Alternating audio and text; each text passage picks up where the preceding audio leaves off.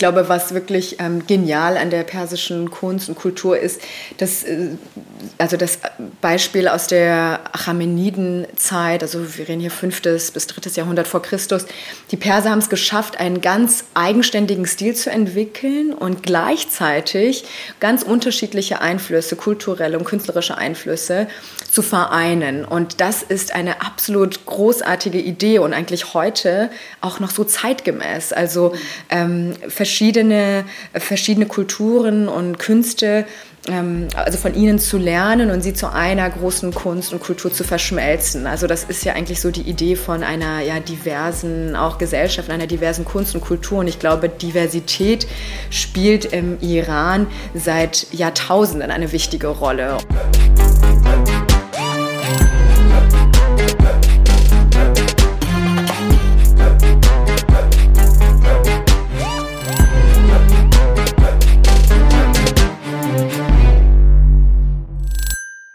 Zuerst einmal Hallo zurück. Endlich gibt es wieder Zenit-Podcast-Folgen. Mein letztes Jahr war ja ziemlich verrückt. Einige haben es sicherlich mitbekommen und viele von euch haben mich ja auch danach gefragt, gewartet und jetzt geht es endlich wieder los. Ich freue mich, dass ihr wieder dabei seid. Und es gibt natürlich nichts Besseres, als eine lange Podcast-Pause mit einem, ja, ordentlichen Paukenschlag zu beenden, nämlich mit einem wahnsinnig spannenden Gast. Und das ist heute Anna, Anahita Sadiri. Hallo Anahita.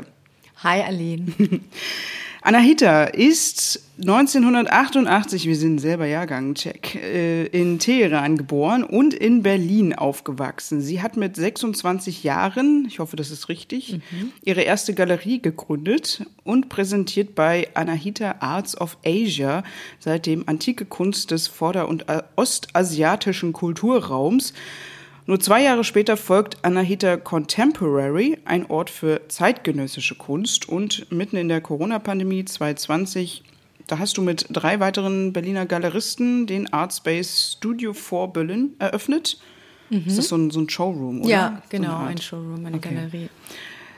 Du vereinst antike und zeitgenössische Kunst und setzt dich für Diversität in der Kunstbranche ein. Also das heißt, du bist eigentlich nicht nur Galeristin, sondern auch Aktivistin, Geschäftsfrau, Künstlerin, Autorin und für deine neue Ausstellung She Rose, die Nomadinnen Persiens.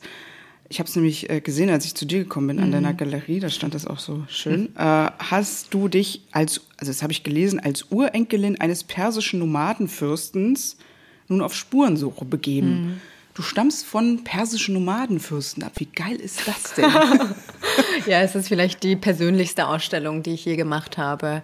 Ähm, mich auch so zu öffnen und meine Familiengeschichte zu verarbeiten mit der Ausstellung. Aber ja, also väterlicherseits war mein Urgroßvater ein persischer Nomadenfürst aus der Region Fars, also in der mhm. Nähe von Persepolis, Shiraz. Mm, die Region Neris. Nach dieser Region hat auch mein Vater sich dann benannt. Sein Künstlername lautet Neris. Und ja, Shiros ähm, stellt diese unbekannten Nomadinnen ähm, Persiens. Mein Vater, also seine Familie väterlicherseits ja, aber mein Vater ist aus Teheran, mhm. Teheran geboren, genauso wie meine Mutter und ich auch. Und äh, ja, aber mein Vater hat vor 40 Jahren, also 1980, ein Jahr ähm, mit den Raschroi-Nomaden, Nomadinnen gelebt und sie dort von ihrem Sommer zum Wintercamp begleitet. Und ähm, in der Ausstellung zeige ich eben auch Fotomaterial und Arbeiten, die in dieser Zeit von meinem Vater erworben wurden und jetzt in dieser Ausstellung erstmalig öffentlich gezeigt werden. Und in dieser Wunderkammer zeigen wir eben diese wunderbaren ähm, alten Foto, Fotos von den, von den Nomaden, Nomadinnen. Und das sind echt so großartige Bilder. Mhm. Die müsste man eigentlich ganz, ganz groß äh, aufziehen und in einer großen Fotoausstellung zeigen. Also mit einer großartigen Kulisse, dieses große Schwarzzelt ähm, vor Persepolis. Und dann siehst mhm. du diese tollen Frauen ähm, ja, vor, dem, vor den Zelten stehend. Also wie, ja, wie wie Göttinnen. Ja, ja weil du gerade Persepolis erwähnst. Mhm. Ähm, du weißt ja, in diesem Podcast wollen wir ja auch viel über dieses Land reden, soweit es geht und äh, mit dem, was du kennst, äh, aufgewachsen bist vielleicht auch oder so noch in Erinnerung hast. Ähm, Natürlich können wir viel über äh, die Kunstbranche hier auch in, in, in, Deutschland reden und so weiter, aber bei Persepolis mhm. finde ich jetzt spannend, weil ich selber mal vor fünf mhm. Jahren im Iran war und mich noch daran erinnern kann, einfach nur schon weil es furchtbar heiß war an dem Tag. aber ähm, wie, also wie, wie oft bist du im Iran mhm. oder woran kannst du dich auch so erinnern, wenn du da mhm. warst?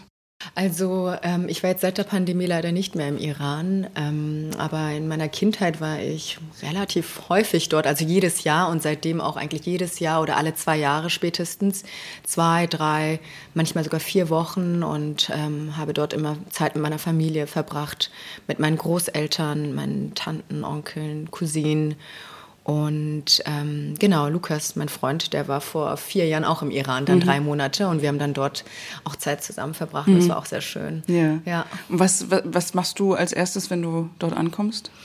Oh, erstmal ankommen. erstmal ankommen, mhm. erstmal ähm, ja die dieses Gefühl, zu Hause zu sein bei meiner Großmutter, das so richtig aufzu, aufzunehmen. Und das ist immer so ein ja bittersüßer ja so ein bittersüßer Schmerz fast schon. Also das ähm, Warum?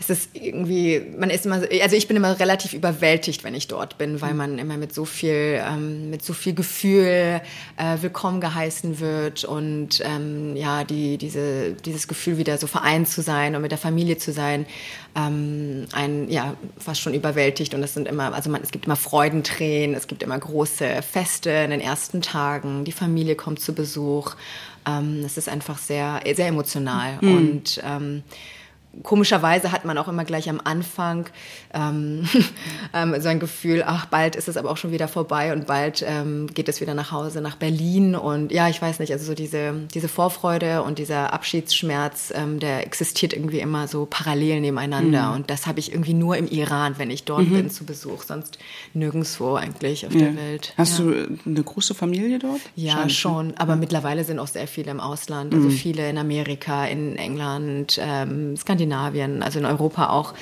äh, mittlerweile viel. Aber ja, es, im Sommer sind natürlich dann viele auch wieder im Iran und dann gibt es viele größere Familienfeste, wo sich dann alle treffen. Mhm. Und genau. Und deine, deine Großmutter ist die auch so eine Shiro? Oh ja, also meine Großmutter ist eine der wichtigsten Figuren so für mich und auch so mit dem Älterwerden ähm, wird auch unsere Beziehung irgendwie immer schöner und ähm, ja, irgendwie tiefer und wir skypen auch relativ häufig und mhm. auch wenn es nur so ein paar Takte sind, die wir sprechen und uns irgendwie auch nur anschauen und anlächeln, ähm, ich äh, schöpfe daraus ganz viel Kraft und sie ist eine absolute Sheroes. Mhm. Ja. ja. du kannst Persisch, oder? Ja. ja oder Farsi. Nicht, also ja. ja. also ich würde sagen eher Basic, also Street so wie ich mit meinem Libanesisch. Äh, man, ja, du kannst fließend. Ja, ja. Hm, ja äh, also Straßen. kein Hochpersisch. Ja. Also ich, ja, kein Vergleich zu meinem Deutsch oder Englisch, ja, würde ich sagen. Aber ja, ich habe schon oft überlegt, ob ich nicht nochmal irgendwie so einen Persischkurs mhm. machen sollte. Ähm, ja, aber doch, klar, ich spreche Persisch. Mhm. Mhm. Ich fand das, ich fand Persisch immer, ich konnte das damals in der Uni, als ich Arabistik studiert habe, äh, konnte ich das wählen. Äh, theoretisch ah, Persisch, okay. Türkisch oder Indonesisch. Ich habe mich dann oh, wow. für Türkisch äh, entschieden, muss ich dazu sagen. Aber Persisch, weil ich auch einige Freunde habe, ähm, es klingt äh, im Vergleich zu Arabisch immer so schön weich, ne? Ja, so sehr, sehr melodische Sprache. Genau. Ähm, hat eigentlich einen sehr, ja, sehr weichen Klang, also ist überhaupt eine sehr klangvolle Sprache. Mhm. Und wenn man sich so ein bisschen mit der Sprache beschäftigt, ähm, will man natürlich die Sprache immer besser und besser auch beherrschen, um mhm. auch dann die äh, Literatur in Originalsprache zu lesen beispielsweise und nicht nur die Übersetzung. Also ich mache ja auch so Persian Poetry Nights in der Galerie und da mhm. rezitiere ich dann ähm, persische Lyrik, aber vorwiegend eben auf Deutsch oder Englisch und ab und zu dann mal auch auf Persisch. Aber ähm, die persischen muss ich dann umso mehr üben, auf jeden Fall, weil es ja. ist ja auch eine Kunst für sich, ja. persische Lyrik ähm, in der Originalsprache zu rezitieren. Und ja, das sind dann so Momente, wo ich dann ähm, Hochpersisch beherrschen möchte. schön, schön vorher lange geübt, genau. Ja. Ähm, ich habe auch gelesen, genau, weil du es gerade sagst, persische Lyrik oder persische Geschichten, Märchen. Äh, ich habe irgendwo gelesen in einem Interview, wo du von einem Königsbuch sprichst. Mhm.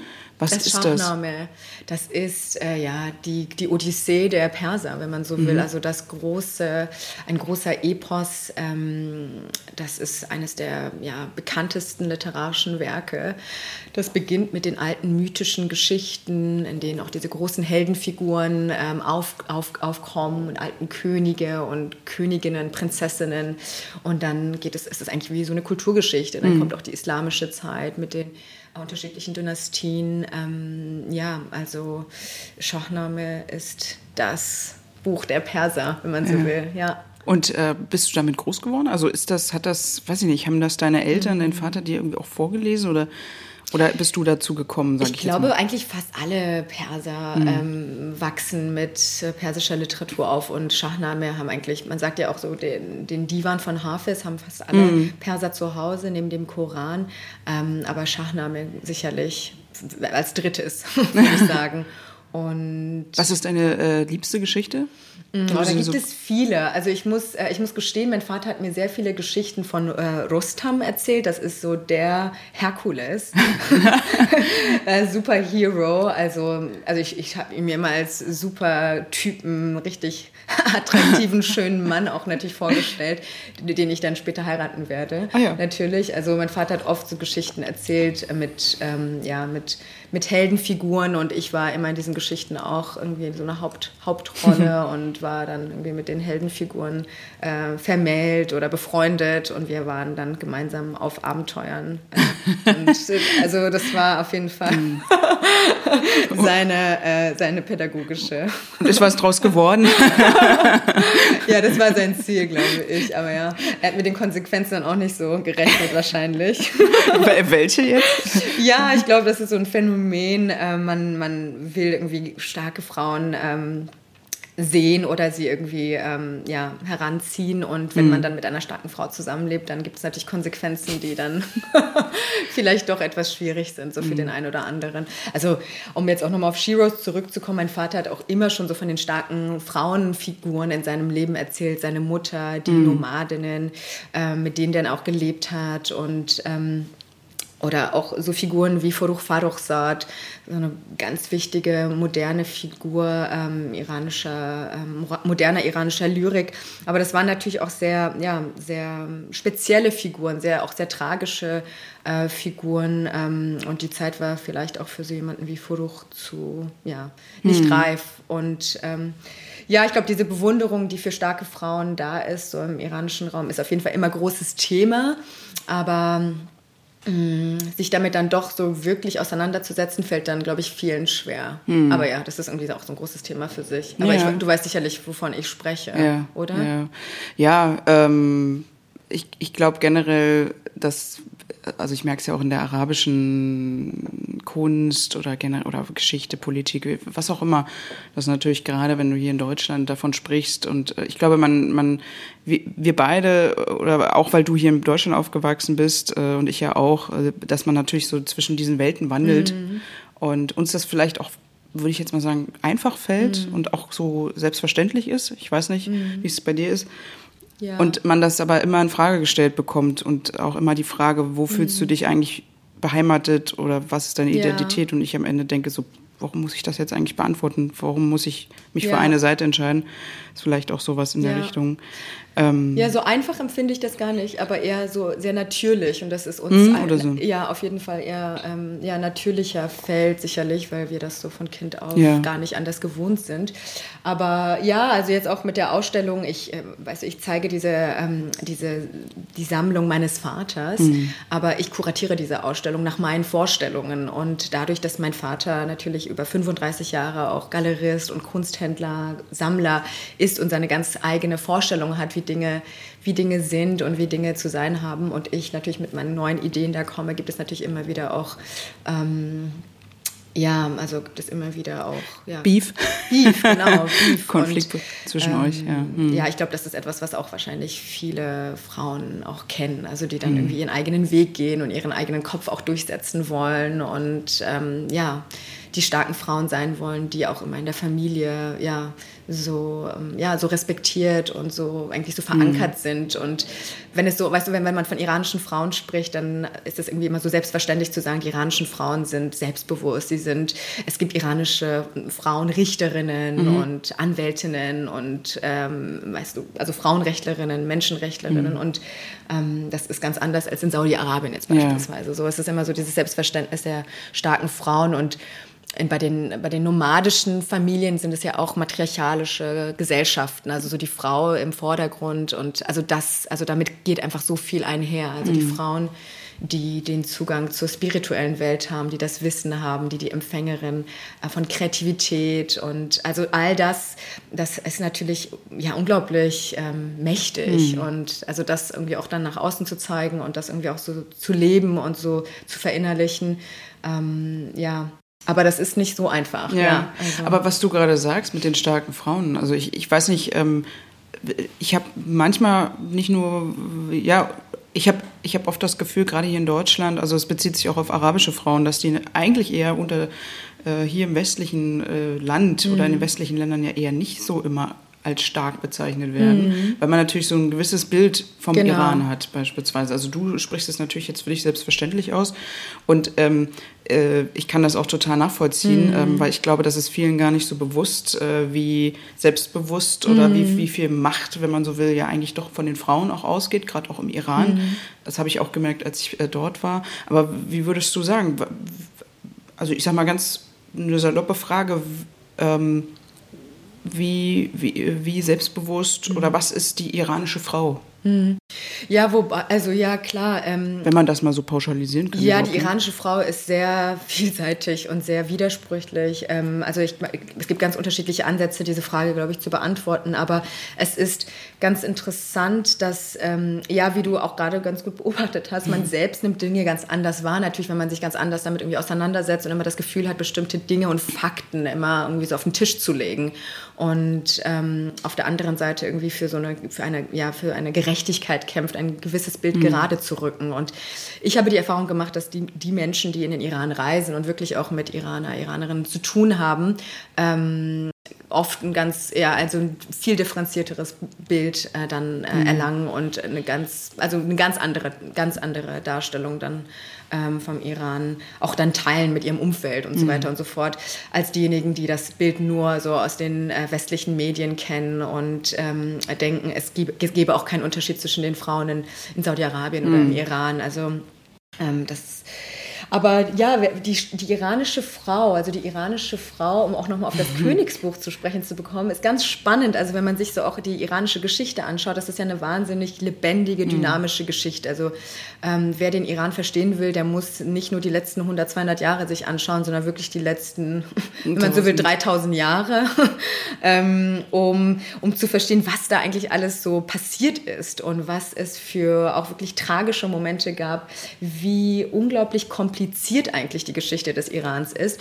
Und ähm, ja, ich glaube, dieses tragische Element ist auch etwas, ähm, was so als ja vielleicht auch Inspirationsquelle so für, für die Iraner, für dieses Selbstverständnis der iranischen ähm, ja, iranischen Kultur und iranischen Identität eine wichtige Rolle spielt. Also auch so für die Frauen. Es gibt so viele starke Frauen mit starken, äh, wirklich starke Persönlichkeiten, aber die ähm, sich natürlich ähm, richtig durchsetzen müssen mhm. und gegen so viele Hürden zu kämpfen haben und die immer wieder versucht werden einzu, ähm, sagen, ja, einzudämmen und das ist eine große Tragik, also mhm. in itself, so, weißt mhm. du, und da, damit irgendwie so zu leben und das, ähm, ja, also irgendwie darin irgendwie so einen Sinn zu, zu finden, das finde ich so die große, die große Hürde. Aber ich glaube, ähm, ja, dass so dieses, die Leidenschaft und die, die Melancholie auf jeden Fall etwas ist, womit ich iranische Frauen sehr stark, ähm, ja, also beschreiben würde, ähm, ein Hang zu, ja, auch so einer, so einer ganz großen Wärme natürlich. Mhm. Also man spricht ja auch immer so von dieser iranischen Gastfreundschaft und ähm, da, da ist, glaube ich, sehr viel zu sehen, also sehr viel auch zu finden. Also die, die familiären Strukturen, ähm, wie viel, äh, wie viel wirklich Liebe und Liebe in all seinem, in seiner Schönheit, aber auch in all seinem Schmerz und in seinem Druck auch so innerhalb von, also innerhalb iranischer Familien so lastet und ähm, iranische Familien ausmacht. Dann auch so der Hang zu Literatur, Musik, ähm, Kunst. Also mm, wir haben ja auch aktuell eine großartige Ausstellung laufen in der James Simon Galerie. 5000 Jahre Kunst und Kultur aus dem Iran. Also das muss man sich vorstellen. 5000 Jahre. Und du ja. schaust dir Objekte an, die im dritten Jahrtausend vor Christus produziert wurden. Die sind einfach einzigartig in ihrer, in ihrer Aussagekraft, in ihrer Power. Also mhm. das sind waren wirklich unglaublich spannende Kulturen, sehr, sehr mysteriös. Also ich glaube, dieses, ähm, dieses mysteriöse Element auch so bei iranischen, ähm, bei, bei iranischen Frauen wahrscheinlich auch natürlich. Also dieses etwas, was man nicht so leicht bestimmen kann, etwas, ähm, eine Identität, die von Widersprüchen geprägt ist, von diesem Zwischenraum, ähm, der ja auch so spannend ist. Also du hast es ja vorhin angesprochen, dieser Zwischenraum ist für uns das Zuhause. Und in diesem Zwischenraum passiert so viel. Und aus diesem Zwischenraum schöpfen wir so viel Kraft. Und er ist eigentlich ein selbstverständlicher Teil unserer Identität und auch der deutschen Kultur mittlerweile geworden, weil sich so viele Menschen mit Migrationshintergrund und die eben zwischen diesen Welten wandeln, einen ganz neuen Raum geschaffen haben, der unterschiedliche ähm, ja, unterschiedliche Eigenschaften ähm, vereint und aber auch diese, diese Widersprüchlichkeit oder diese Vielseitigkeit irgendwie neu, ähm, ja, neu verortet und neu, ähm, ja, neu prägt. Und es ist noch sehr viel natürlich so im Entstehen, aber ich glaube, dieser Zwischenraum, dieser Zwischenraum macht sehr viel aus. Also ich glaube, iranische Frauen äh, sind irgendwie se ja, se selbstbewusst, aber sie lieben natürlich auch bestimmte, ja, bestimmte Momente, in denen man einfach so sich öffnet und so emotional, emotional ne? sein kann. Genau. Das hat mir mein äh, persischer Freund erzählt, dass iranische Frauen sehr sehr emotional sein können, sehr dramatisch. Ja, sehr dramatisch, ja, weil sie wollen doch alle das Oder Drama, wollen sie es nicht? Ja. ja. Aber das, ich meine, wer ist das nicht? Ne? Genau. Also, das gibt es auch bei Männern, ne? So Absolut. Und, ähm, aber es ist lustig, dass du es sagst, weil ähm, ich kann mich auch erinnern, oder, oder anders gesagt, du, weil du es jetzt angesprochen hattest, mit diesen 5000 äh, Jahre vor, äh, vor Christus und so weiter und wie viel Einfluss dann diese persische Kultur, Kunst äh, auch auf andere Völker hat. Also beispielsweise mhm. hat ja die ähm, persische Kunst oder persische Kultur ja auch einen enormen Einfluss auf die arabische gehabt. Mhm. Und ähm, du sagst es ja auch, dass die ähm, ja sehr emotional ist, dramatisch, leidenschaftlich, ähm, auch sehr blumig. Ich finde, das mhm. merkt man auch eben an, mhm. das hat, äh, als ich im Iran war, auch mir eine Schriftstellerin dort mal mhm. erzählt, dass einfach diese, dieses Ausschmücken von mhm ja, Situationen mhm. äh, äh, einfach mit Wörtern irgendwie sehr, sehr persisch mhm. sei, offenbar. Mhm. Ich äh, will das jetzt auch nicht so, so das gibt es nur dort, aber das ist, aber du weißt, was ich meine. Mhm. Und ähm, äh, dass das einen enormen Einfluss auch auf die Nachbarländer hat. Also äh, ich weiß nicht, wie sehr du dich da so mit auskennst, aber was ist so das, das, das, das Besondere oder das äh, Einzigartige mhm. an der persischen Kultur oder Kunst, vielleicht auch Kunst, weil wir ja nun mal auch viel mhm. über Kunst reden, ähm, und was sozusagen vielleicht auch einen großen Impact mhm. auf die ganze Welt hatte. Ich glaube, was wirklich ähm, genial an der persischen Kunst und Kultur ist, dass, äh, also das Beispiel aus der Achamenidenzeit, also wir reden hier 5. bis 3. Jahrhundert vor Christus, die Perser haben es geschafft, einen ganz eigenständigen Stil zu entwickeln und gleichzeitig ganz unterschiedliche Einflüsse, kulturelle und künstlerische Einflüsse zu vereinen. Und das ist eine absolut großartige Idee und eigentlich heute auch noch so zeitgemäß. Also mhm. ähm, verschiedene, verschiedene Kulturen und Künste also von ihnen zu lernen und sie zu einer großen Kunst und Kultur zu verschmelzen. Also das ist ja eigentlich so die Idee von einer ja diversen auch Gesellschaft, einer diversen Kunst und Kultur. Und ich glaube, Diversität spielt im Iran seit Jahrtausenden eine wichtige Rolle. Und der Iran ist ein Vielvölkerstaat. Also verschiedene Kulturen haben schon immer dort auch nebeneinander existiert und man hat voneinander gelernt. Also auch unterhalb der Religionen, also die altiranischen Religionen Judentum, dann Mazdaismus. Also es gab so viele unterschiedliche Strömungen. Dann kam der Islam. Du hast die arabische Kultur angesprochen. Die persische Kultur ist natürlich viel älter. Sie hat ihre mhm. ganz eigene, ihre ganz eigene, eigene Kultur und Künste und Architektur, all das schon über ja, Jahrtausende entwickelt und hat natürlich diese, dieses Erbe dann mit in die islamische Periode einfließen lassen. Und da gibt es natürlich ganz, ganz interessante ja, ähm, Einflüsse, die einfach so sichtbar sind sind in der, in der frühen islamischen mhm. Kunst Persiens. Und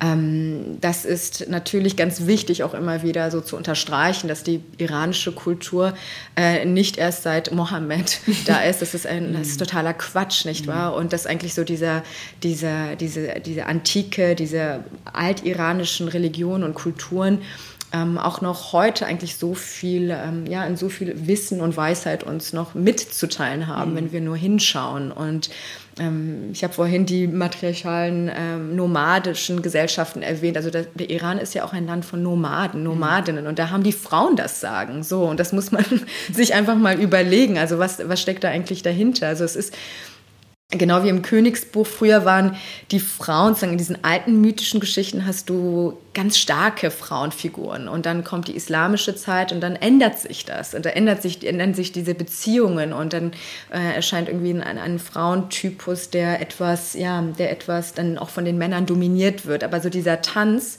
äh, dieses ja sehr wechselhafte, dieses dynamische ist, glaube ich, etwas, was der iranischen Kultur einfach ähm, ja sehr sehr, sehr nah ist. Und ähm, das ist etwas, was wahrscheinlich viele dann nicht so, ja auch nicht nachvollziehen können, weil es mhm. eben nicht so eine klare Linie gibt, sondern eben ein, ein sehr wechselhaft, aber bestimmte, ja, bestimmte Gesetzmäßigkeiten kann man da darin schon erkennen. Und ähm, ja. Ja. Und hast du eine von diesen Tausenden von Jahren Kunstgeschichte äh, Persiens, hast du da eine Lieblingsepoche? Ja, also ich habe das auch im Hinblick auf die aktuelle ähm, Ausstellung ähm, 5000 Jahre ähm, Kultur und Kunst Irans. Also ich finde ab, absolut die, die, ähm, die vorislamische Kunst ähm, absolut faszinierend. Mhm. Also da, das sind Dinge, also man hat bestimmte Figuren in Chloridstein beispielsweise mit Skorpionen und also so, so Menschen mit, also wirklich so halb Mensch, halb Gott, also so diese Verbindung auch von irdischer, also von auch irdischer und ähm, ja so ja, mythischen Wesen, also immer diese Verbindung von Erde und Himmel, ähm, also dieses dualistische Prinzip, was ja auch der iranischen Kultur eigentlich so ähm, inhärent ist, also die, das Prinzip mh, mm, des Zoroastrismus, mhm. also von Gut und Böse, also Yin und Yang, wenn du so willst, also dieses wirklich dieses Widersprüchliche und das hast du dann in diesen alten Figuren so vereint, also es hat es ist einzigartig. Also mir sind nicht andere Objekte aus anderen Kulturen bekannt, die ähnliche ähm, ja, ähnlich, einen ähnlichen Stil und ähnliche Themen in dieser Art und Weise ähm, präsentieren. Und ja, also diese Skorpionen, ähm, diese Skorpionenmenschen, wenn man so will, haben mich schon fasziniert. Also ich muss dazu sagen, ich bin selbst auch Skorpion. und Skorpione waren nicht ohne Grund auch in Europa über Jahrhunderte lang das, ähm, das mysteriöseste ähm, Sternzeichen. Also ja, ich finde das irgendwie, ich finde das auf jeden Fall faszinierend. Ja. Also Vielleicht kannst du kurz, weil du es angesprochen hast, den Zoroastrismus mhm. ganz kurz äh, was das ist, nur für die mhm. Leute, die vielleicht. Ja, das ist die eigentlich die erste monotheistische Religion, wenn man so will, ähm, mit Ahura Mazda als, ähm, als, als Gott. Gottfigur und Anahita ist ja auch eine altiranische Gottheit aus dem ja, altpersischen, altzoroastrischen Götterpantheon, die ein, einzige weibliche Göttin. Und ähm, genau, also Ahriman war sozusagen der Gegenspieler, ähm, der Teufel, wenn man so will, die Böse, das Böse. Und ähm, ja, also heute leben in Yazd ähm, die meisten Zoroastrier im Iran und es gibt in Indien, in, ähm, mhm. in Mumbai, ähm, eine große Pars, Pars-Community, genau. Und in der, bei den Zoroastriern sind die Elemente heilig, nicht? Weil da werden die Elemente mm, getrennt und in den zoroastrischen Tempeln, ähm, dort ähm, lodert auch das ewige Feuer, also mhm. die Reinheit der Elemente. Und das ist auch faszinierend, finde ich. Ja, ich, kann, ich kann mich noch erinnern. Ich war nämlich damals auch in Yazd in, äh, an diesen, die stehen so, also das war so, glaube ich, ein oder zwei dieser Tempel, ähm, die irgendwie gefühlt nicht aussahen wie Tempel, sondern eher so wie, oder war, ich weiß nicht, vielleicht verwechsel ich es auch Oder gerade. Türme auch, diese, diese, Türme, genau. Wo du so hochlaufen mhm. kannst und oben ist so ein genau. freier Platz, wo, genau. glaube ich, auch die Toten da Richtig. hingelegt werden und von Raben aufgefressen Genau, werden. und das hängt, da, also das hängt damit zusammen, dass ja. sozusagen die, der, der tote, der Körper nicht die Erde, Erde als Element auch verschmutzen soll und daher sozusagen ja. am, genau,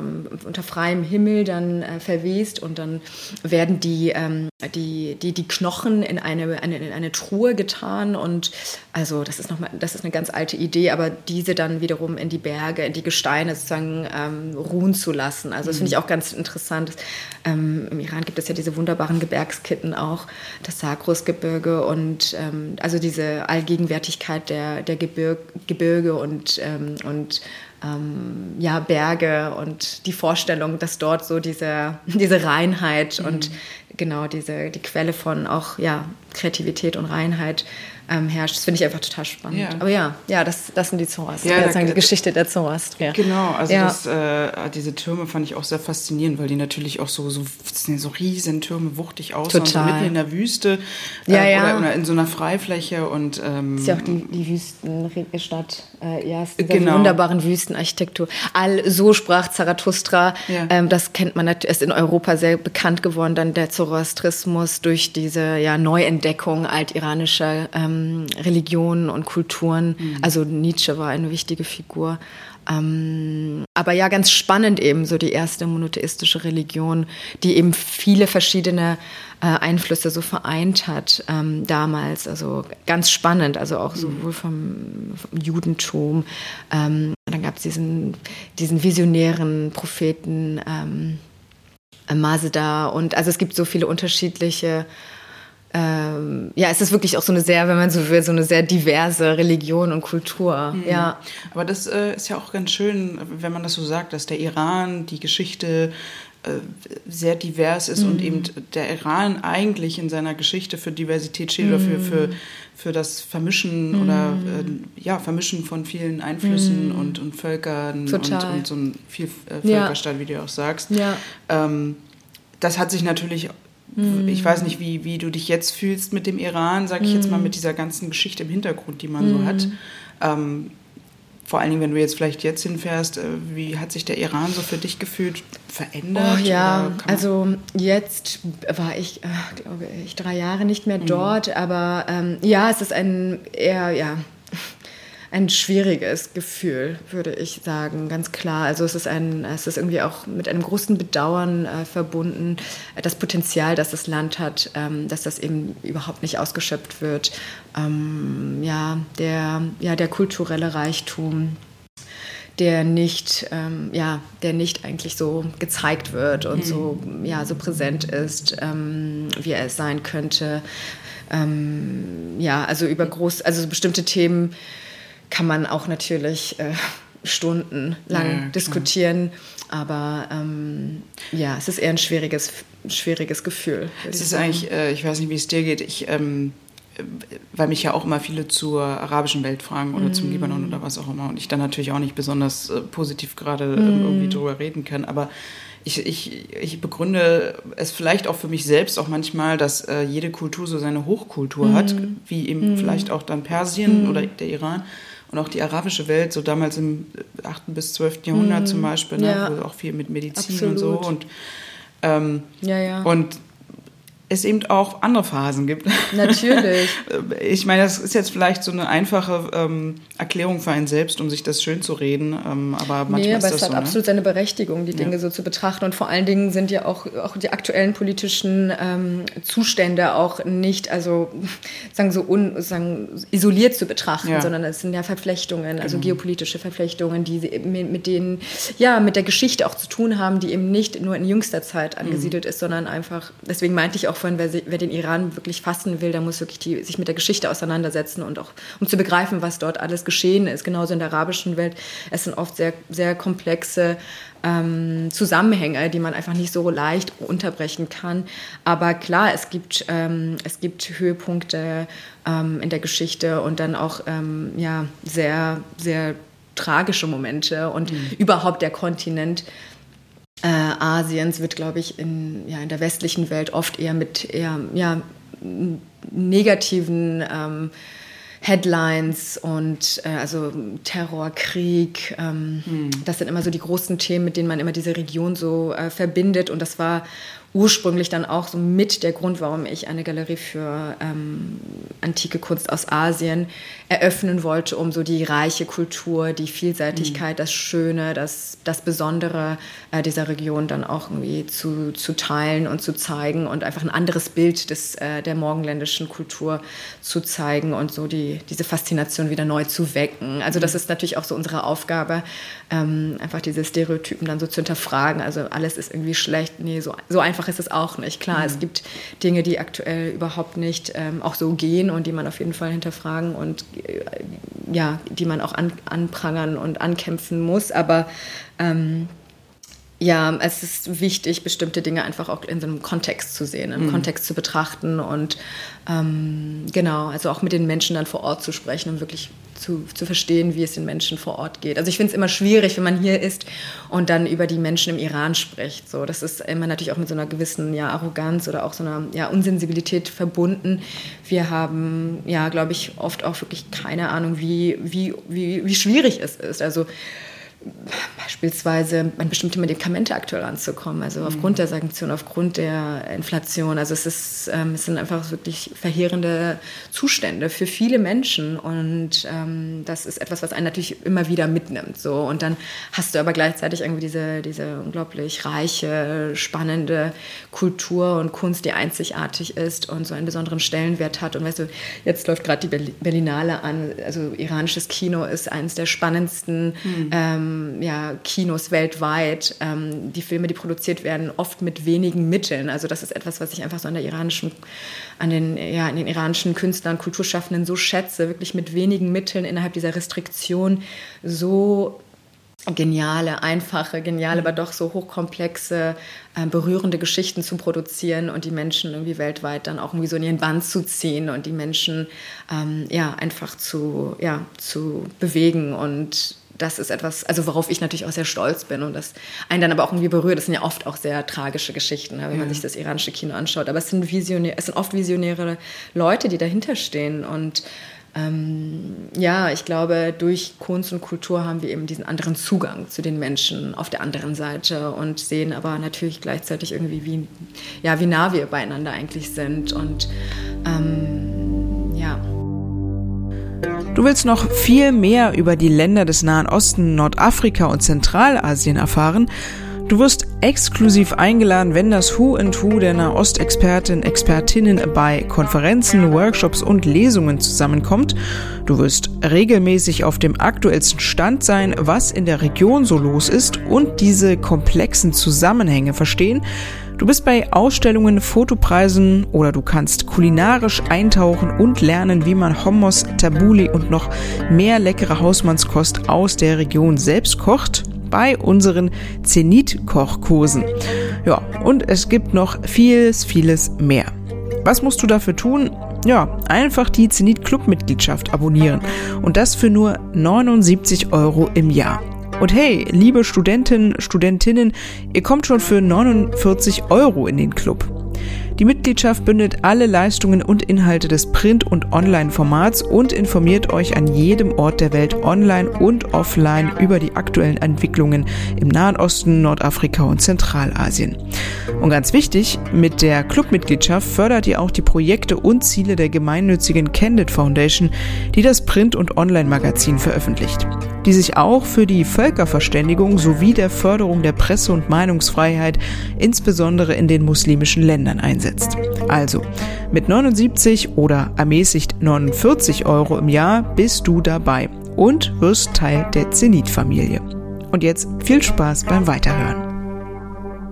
Ja, jetzt sind wir ein bisschen hier abgerufen. Nee, das ist äh, total toll, weil ich äh, mich gerade, weil du es erzähltest, äh, plötzlich wieder an das, ich glaube, Filmmuseum im Iran erinnerte. Ich weiß nur leider nicht mehr, ob das in Teheran war. Ähm, da gibt's so ein, da waren wir in so einem Film, Kino, Film, Kinomuseum mhm. oder sowas, ähm, in so einem wunderschönen Garten mit Springbrunnen, also es, es gibt ja diese Oasen so. Ja, ja, ne? diese iranischen ähm, Gärten. Also nicht nur in Teheran, also ja. Genau, da, da weiß ich noch, ich habe da so Bilder im Kopf, wo, wo das war natürlich vieles vor der islamischen Revolution mhm. 79, gerade so während des Schah-Regimes mhm. und so, wo, wo, ja, ich sag mal, auch viel so was, so Kinofilme produziert wurden wahrscheinlich. Mhm.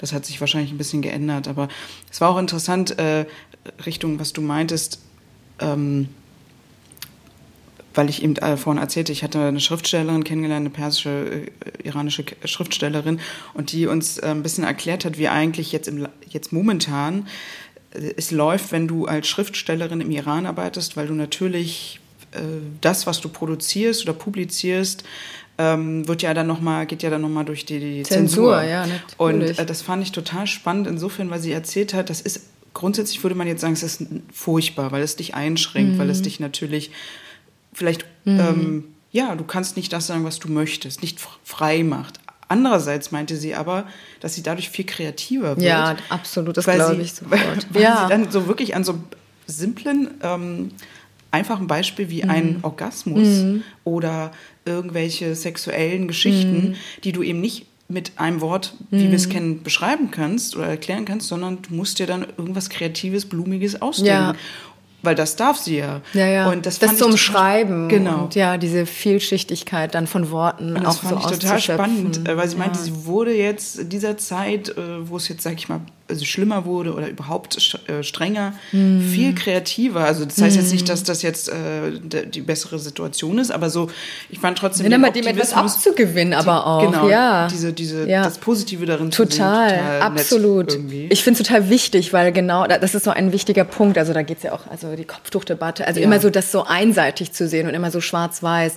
Also die Zensur ist natürlich schrecklich an sich, aber als, als Mensch diese, diese, diese Gedanken zu entwickeln, so in deinem Geist, diese Zensur zu überlisten, indem du in deiner Kreativität und in der, trotzdem auch in deiner freien Kreativität dann irgendwie ähm, ja so angestachelt wirst, was in diesem Zwischenraum was zu schreiben, was man zwischen den Zeilen liest. Also ich finde mhm. das genial und das ist, also das ist so auch das sind, ja, das sind so Momente, das sind dann so Momente, die einen dann irgendwie auch sehr berühren. Also das ist ja, das ist ja irgendwie so tragisch, aber auch so genial, nicht ja, wahr? Ja. Also und ich finde das, das finde ich so toll. Genau, also das muss man natürlich irgendwie auch dann ähm, mit der Zensur auch aus der, aus der, aus der Sicht mal ja. sich anhören. Ich. Ähm, ich, meine, du, du wirst ja auch das kennen, wenn du dort bist, dass du, man muss ja im Iran ein Kopftuch tragen. Ne? Mhm. Ne? Das ist ja sozusagen Vorschriften, auch lange Klamotten. Ja. Und ich weiß noch, dass als äh, wir damals dorthin geflogen sind, äh, war das natürlich erstmal völlig unvorstellbar, also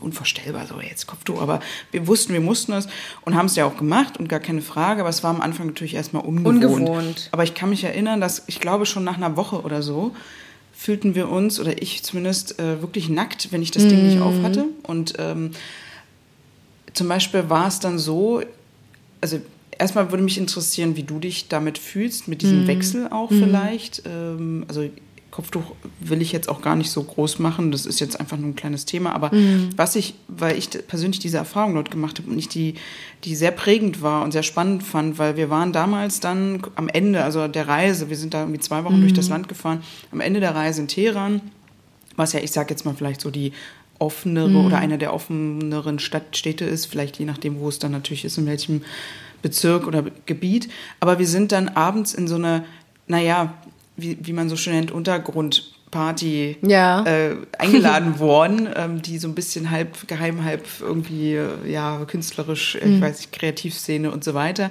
Und ich kann mich erinnern, dass wir dann da eingetreten sind in diesen Raum, irgendwo, irgendwo, keine mhm. Ahnung, und alle sich plötzlich das Kopftuch vom Leib riss, vom Kopf rissen.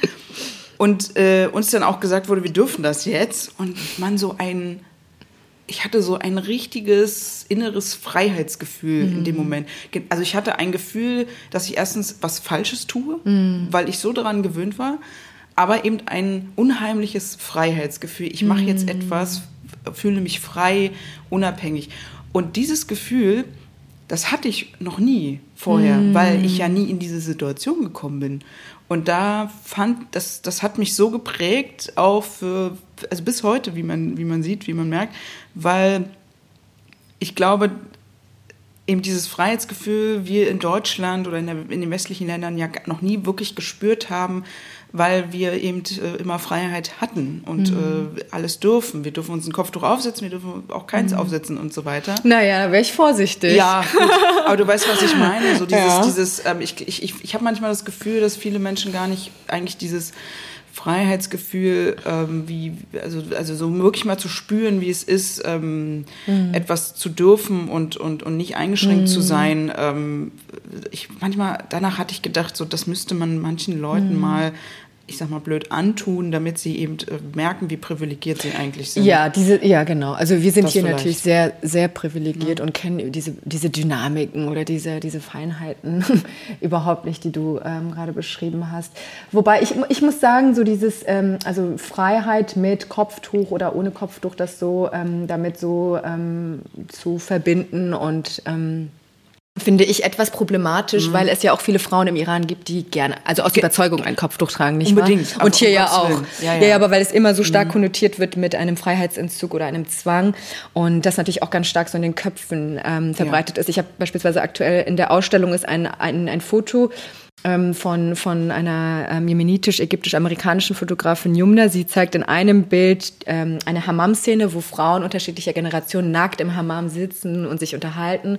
Und daneben hast du ein Bild von einer jemenitischen Frau vollkommen verschleiert, also Full Body. Mhm. Und ähm, das, das sind beides so unterschiedliche auch Sichtweisen, so auch auf die islamische Kultur oder mm, es gibt Frauen, die aus voller Überzeugung ein Kopftuch tragen und das also sich sehr frei fühlen, ja. nicht wahr? Und klar, und dann gibt es Frauen, die ähm, auch sehr freizügig sind. Es gibt viele sehr freizügige iranische Frauen, mhm. ähm, aber ja, ich finde, man muss das man muss unterscheiden. Es gibt auch Situationen, in denen man, glaube ich, auch als iranische Frau in bestimmten Kontexten es ähm, lieber ein Kopftuch trägt, wenn man vor Ort ist, und in anderen wiederum eher nicht, nicht mhm. wahr? Also wenn man jetzt auf so einer Party unterwegs ist, dann ähm, trägt man kein Kopftuch, aber ähm, wenn du dann in dem Taxi fährst und wenn du es dir aussuchen könntest, mhm. wenn alle ein Kopftuch tragen, dann würdest du wahrscheinlich eher auch ein Kopftuch tragen. Also es sind immer so kulturelle Codes wahrscheinlich. So ja, vom, sicherlich. Ähm, aber ich, ähm, ich muss sagen, wenn ich dort bin, dann ist es ja irgendwie so selbstverständlich klar, man, man, äh, man passt sich an, man respektiert diese, mhm. diese, diese Vorschrift und es ist ja eher auch so, hat ja auch so einen gewissen Symbolcharakter. Ne? Es gibt Frauen, die Sieht sind... Doch unheimlich schick aus bei manchen. Bei manchen total. Wenn, wenn du es in der, in der High-Fashion-Welt dir anschaust, genau. dann weißt du, dann bei Hermes oder bei Etro, dann werden diese wunderbaren Seidenschals irgendwie ja. hervorgeholt und als Kopftuch drapiert. Und das ist dann High Fashion so. Aber wenn, wenn sich so eine Frau anschaut, ja. irgendwie auf der Straße ein Kopftuch, dann wird es immer so ein bisschen anders äh, gesehen. Aber ja, es kann wahnsinnig schick und toll ausschauen auch. Aber klar, ähm, die Frauen, die eben kein Kopftuch tragen wollen, ähm, die äh, und die darunter leiden. Also ich bewundere diejenigen, die sich dann also auf die Straße stellen, Kopftuch abnehmen mhm. und dann ähm, protestieren und äh, so viel riskieren. Aber äh, natürlich für, ähm, für ja auch für, für ihre Freiheit. Mhm. Die ähm, und ja, also ich, ich weiß, es ist auch ein großes Thema irgendwie, ne? Nee, Aber ja. ach du, alles gut. Ich äh, genau, ich finde das ja auch so spannend, weil du es ja auch gesagt hast, dass äh, also ich kenne auch, habe auch eine Freundin, die Kopftuch trägt und mhm. stolz drauf ist. Also ich glaube, total, das ist ja auch das, wie man es auch trägt, nicht genau. wahr? Absolut. und dann, ja aber dann begegnest du manchen Leuten, die ja. dann irgendwie erzählen, ja, also wenn die Person irgendwie ein Kopftuch trägt bei mir irgendwie im Büro oder so, dann würde ich sie, glaube ich, feuern. Und ich denke mir so, ja. Wort. Also weißt du, dann werde ich richtig Frau wütend. Oder so, ne? Das ja, ist ja auch äh, nicht, nicht total. Nicht und das finde ich so ungerecht und mhm. so. Also das ist, also weißt du, wir sehen ständig irgendwelche halbnackten Frauen mhm. in groß aufgezogen auf irgendwelchen Kampagnen und wir, das ist so normal geworden mhm. und ähm, ich, ich persönlich finde es irgendwie viel, eigentlich sehr schön und sehr reizvoll, wenn eine Frau ähm, viel ihrer Haut bedeckt. Mhm. Und also es kann so sexy sein, mhm. es kann mhm. so also verrucht und aufregend sein, eine Frau irgendwie so. Also ja, je ja. nachdem, wie man sich natürlich, also das sollte jedem selbst überlassen sein, aber ich finde in dem ähm, bedeckten ähm, ja, ist eigentlich auch viel Erotik. Ja. Also das ist nicht nur so, wenn man, weil man es immer so immer so gleichstellt, ne? So die, wie du auch sagst, in den Zwischenräumen gibt es auch viel ja. äh, Mystik. Genau, äh, genau. ja, also ich, ähm, was ich äh, schon die ganze Zeit eigentlich ansprechen wollte und hier auf oh, meiner oh. Liste stehen habe, nee, alles gut, ähm, weil, weil du es auch schon erwähnt hast, aber ähm, ähm, äh, ich muss ja auch kurz erklären, ähm, dass wir hier gerade in deiner Wohnung sitzen in Berlin-Charlottenburg und ähm, wir sind, ähm, muss man ja jetzt auch dazu sagen, 3G geimpft, gelesen und ich sag mal geduscht. ähm, aber ich, ich bin ja sogar auch, äh, ich hatte ja auch Corona, ich weiß nicht. Ich noch du nicht. Glück. Genau. Und ähm, deswegen haben wir uns hier getroffen. Wir haben ja auch einen gewissen Abstand ähm, und so weiter, aber wie das so ist und getestet.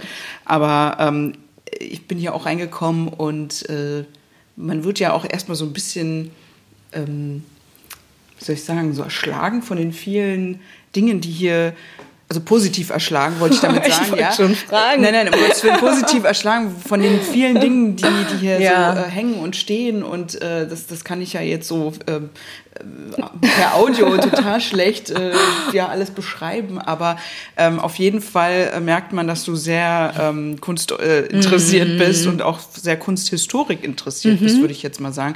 Und du hast ja auch schon erwähnt, ähm, dass eben dein Vater ist ja auch Künstler und Kunstsammler. Ähm, ähm, vielleicht kannst du, damit ich es nicht ganz falsch aus, Hamid oder Hamid Hamid? Ja, Hamid. Sadiri und dann meinst du Na Nedis. Nedis, genau, äh, hast du ja. Ja. am Anfang erklärt.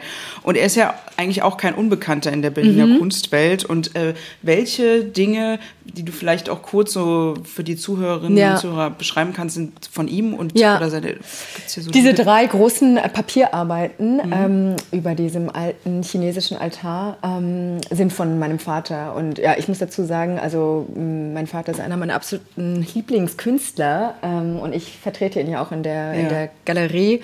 Und genau, also die Arbeiten sind aktuell von ihm. Ich muss dazu sagen, dass ich manchmal auch ähm, in der Wohnung Bilder tausche und ein bisschen neu auch irgendwie hänge und ähm, im Flur war bis vor kurzem eine große Arbeit auf Leinwand von ihm zu sehen und jetzt habe ich dort fotografische äh, Arbeiten. Ja. Aber genau, die Arbeiten sind von ihm. Also das ist in genau Mischtechnik. Er kommt aus der informellen Malerei, aus der abstrakten Kunst. Und ähm, genau, also es sind für mich sehr dynamische, sehr expressive Arbeiten, die Ja. auch irgendwie zu meinem Vater ganz gut passen.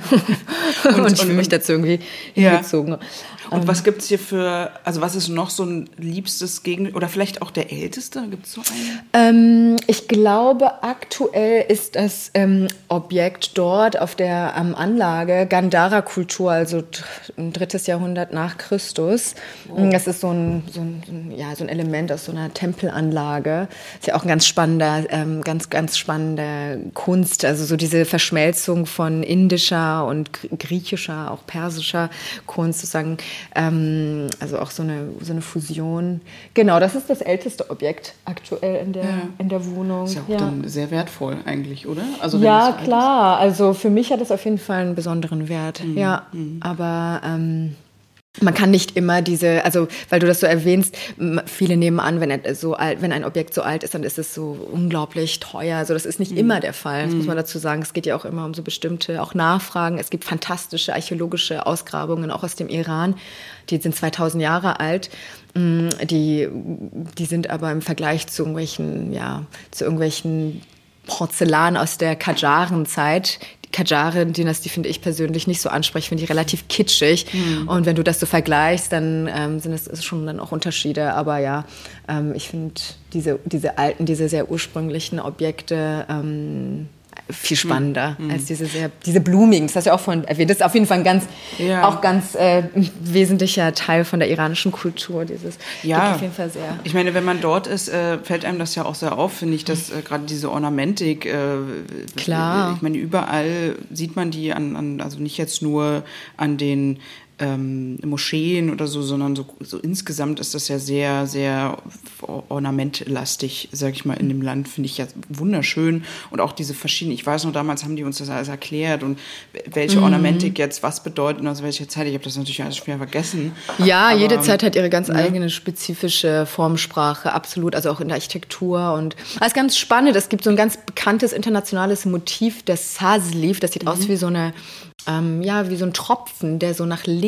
sich neigt und den hat, also so in, in England, so Morris, der hat das so übernommen und das wird heute irgendwie so als englische, ähm, als englisches Motiv, so man sieht das in ganz vielen Tapeten und auf Textilien, mhm. ist aber im Ursprung persisch, so. Also es gibt so ganz interessante Dinge, die dann so eine, das hat er geklaut. So, genau, hat er geklaut, genau so. So läuft das hier. So läuft das hier. aber äh, um, ich meine, du hast es ja auch schon äh, so erklärt und, und, und durch den Vater und so, aber ich meine, vielleicht gibt es ja auch noch andere Gründe, warum mm. du eigentlich zu dieser, ja, zu dieser Arbeit gekommen bist, die du jetzt machst. Ja. Äh, ich meine, ähm, du hättest ja auch irgendwie, ich weiß nicht, ähm, mm. Köchin werden können oder was völlig anderes irgendwie, ne? Also ja. Büroangestellte. Also wie, wie, warum bist du dann ja. doch so in diese Kunstszene ähm, ja, gegangen? Ja, das ist irgendwie, ja, es ist auch irgendwie eine irgendwie eine ganz einfache Frage, aber dann doch ja. nicht so einfach. Also ich wollte ja eigentlich immer Pianistin werden, Musikerin. Also es war für, für meine Eltern war das auch immer so das Höchste. Die, die Töchter werden Musikerinnen. Meine Schwester ist Opernsängerin und ich habe mein wow. Leben lang Klavier gespielt und ähm, also so über 10, 15 Jahre war klar, ich werde Pianistin. Und ähm, klar, ich bin mit Kunst aufgewachsen und mein Vater und also er hat für mich immer irgendwie auch was ganz Besonderes äh, natürlich auch irgendwie ausgestrahlt und verkörpert und wir hatten mhm. immer ganz viel Kunst zu Hause und die, die Openings und die, die Künstler zu Hause und ich glaube, das hat mich natürlich geprägt und ähm, ich habe dafür einfach so, eine, so ein ganz große, ja, so ein, so ein, großes Interesse, so ein Fable auch entwickelt und deswegen ähm, habe ich das gar nicht so, also es war gar nicht so ein großer Prozess gedanklich, sondern ich bin aus dem Ausland zurück nach Berlin und habe innerhalb von vier, fünf Wochen entschieden, ich mache mich jetzt selbstständig, eröffne jetzt eine Galerie. Hm. Ähm, genau, also so kam das. Aber klar, also die Frage ähm, ist total berechtigt. Ich bin ja nach London gegangen, habe dort islamische Kunst und Architektur studiert und ich glaube, das hängt natürlich auch damit zusammen. Ich bin in Berlin aufgewachsen, hatte aber immer so eine große Sehnsucht nach hm. dem Iran, nach meinen Vorfahren, nach meiner Geschichte. Ähm, auch irgendwie zu begreifen, also ja, woher man kommt. Mh hm und das irgendwie so durch die Kunst ja, zu erfahren. Das war irgendwie so ein erster Ansatz. Und ja, ich glaube, es hat ganz viel damit zu tun, irgendwie seine eigene Identität ähm, zu, zu begreifen und sich ihr zu nähern. Und ähm, genau, aber auch, ja, vielleicht ist es natürlich auch in gewisser Weise eine Flucht, also in die, in die Künste, mhm. ähm, sich so so zu versinken. Ähm, ja, also ich, ich schöpfe daraus ganz viel Inspiration und Lebens, ja, also so Lebensfreude, mich mit diesen Objekten zu beschäftigen und damit zu arbeiten und daraus zu lernen. Also man lernt einfach, man lernt irgendwie nicht aus, so auch yeah. in dieser Arbeit. Ähm, als, ja, als Galeristin oder auch immer noch ja, Kunsthistorikerin. Aber ja, es ist irgendwie so eine, ja, so eine Reise. Ähm, ja, du, ja. in, die, in die Vergangenheit natürlich auch, ja. Und ah, okay. auch die Vergangenheit, durch die Vergangenheit auch die Gegenwart zu verstehen und andersrum. Also wenn man dann irgendwie mit zeitgenössischer Kunst zu tun hat, dann ähm, schaust du auch wieder in die Vergangenheit und gleichzeitig auch nach vorne. Ich war also, was erwartet uns, was, was wird in den nächsten Jahren, ähm, welche Themen beschäftigen ja. uns und genau. Also ich habe irgendwie das Gefühl, wir befinden uns eh in so einem ganz großen Wandel ähm, und also gerade wenn es um die Rolle der Frauen geht. Also mhm. ich, ich empfinde das irgendwie als so ein großes Thema und ich glaube, der Grund, warum ich mich dann entschieden habe, irgendwie als junge, ja, deutsche Iranerin irgendwie mit deutschen, ja, oder deutschen oder iranischen Wurzeln, weiß es nicht so genau, aber sich dann irgendwie ähm, ja, darauf einzulassen, irgendwie eine Galerie zu, zu, zu führen und ähm, Aber du sagst ja, was ich auch äh, äh irgendwie ganz spannend fand, ähm, dass du in der Kunstszene trotzdem ein Sonderling ja. seist. Warum? Ja, also schau, in Berlin gibt es ähm, äh, eigentlich nur Galerien für zeitgenössische Kunst, wenn, wenn, wenn du so willst. Also die zeitgenössische Kunst spielt einfach eine allbeherrschende Rolle in der Kunstszene und ähm, antike Kunst ähm, weniger. Also in London, Paris, Brüssel, New York ist es äh, sicherlich auch anders, aber Berlin ähm, ist historisch eher, ja, also so in den letzten 20 Jahren auf jeden Fall eher eine große Galerie Metropole eben Blick auf zeitgenössische Kunst ähm, geworden. Und ja, also auch gerade so dieser, dieser, ja, diese, diese Brücke zu schlagen zwischen der antiken, außereuropäischen Kunst ähm, der islamischen Kunst, der vorderasiatischen Kunst und der zeitgenössischen Kunst, ähm, das macht niemand. Also das macht niemand, auch deutschlandweit. Also sich so mhm. da in diesem, in diesem Zwischenraum zu bewegen und diese, diesen interdisziplinären, diesen interkulturellen Dialog zu, zu fördern und darin so eine Sinnhaftigkeit zu sehen. Also als, ja, ähm, als Thema für sich da, damit bin ich auf jeden Fall ein Sonderling. Aber ja. Also, aber wenn man jetzt das, ich meine, weil ich kenne jetzt das Pergamon-Museum mhm. natürlich, wo, wo es ja auch islamische Kunst. Äh, das sind natürlich so. die Museen, das ja sind klar. Dann die Museen, ne? Genau, natürlich. Aber du meinst jetzt genau speziell Kunstszene. Kunsthandel, Galerie, also wenn Kunsthandel. du dir den Kunsthandel anschaust, genau, ähm, da wird sehr viel zeitgenössische Kunst gezeigt und da auch eher mhm. mit einem Fokus auf westliche Kunst. Mhm. Also du hast ähm, also prozentual weniger Künstler aus dem Vorderasiatischen aus, dem, aus der Menasa-Region. Also das ist ähm, ja ganz mhm. interessant. Also auch von den Galeristen, Galeristinnen, von den Kuratoren. Das ist, ähm, ist immer noch ja, okay. relativ ja, also nicht so durchmischt, ja. würde ich sagen. Also klar, Berlin ist die multikulturelle äh, Hauptstadt, aber ähm, es gibt trotzdem noch so einen weiten Weg, ah, ja. finde ich, absolut. Also gerade so in diesem interdisziplinären Ansatz merkt man das auch. Ähm, viele Leute schauen dann doch nicht so über den Tellerrand hinaus mhm. und ähm, genau, und dann weißt du, dass, dann kommt noch irgendwie hinzu, ich mache irgendwie als Galeristin dann auch irgendwie Persian Poetry Nights und rezitiere Furuch Faruch Sort, die dann irgendwie ganz offen über Sexualität spricht und ähm, performe selbst auch gerne. Also interessiere mich selbst auch einfach für, ähm, ja, für die performativen Künste und würde mhm. einfach, also ich schreibe auch gerne, also so dieses, ähm, diese Interessen, die sind dann, ja, in meiner Person vielleicht dann doch nicht so häufig verbreitet, glaube ich, so mhm. unter den Kollegen, Kolleginnen. Und da, damit fällt man dann irgendwie auch auf. Ähm, genau, muss ich aber auch dann irgendwie auch so durchkämpfen, auf jeden ja, Fall. Ja, ich finde ja. es natürlich super. Ähm, du schreibst ja auch auf deiner Homepage, das äh, habe ich gelesen, dein Ziel ist es, die fernöstliche Kultur von ihrem negativen, brisanten Ruf zu befreien und wieder die mhm. morgenländische Faszination zu wecken. Das hast du ja auch gerade äh, schon erklärt. Ähm, aber äh, hast du denn auch das Gefühl, ich weiß ja nicht, wieso das Feedback ähm, mhm. auf deine Ausstellung oder auch auf dich äh, vielleicht ist, dass du das erreichst? Mhm.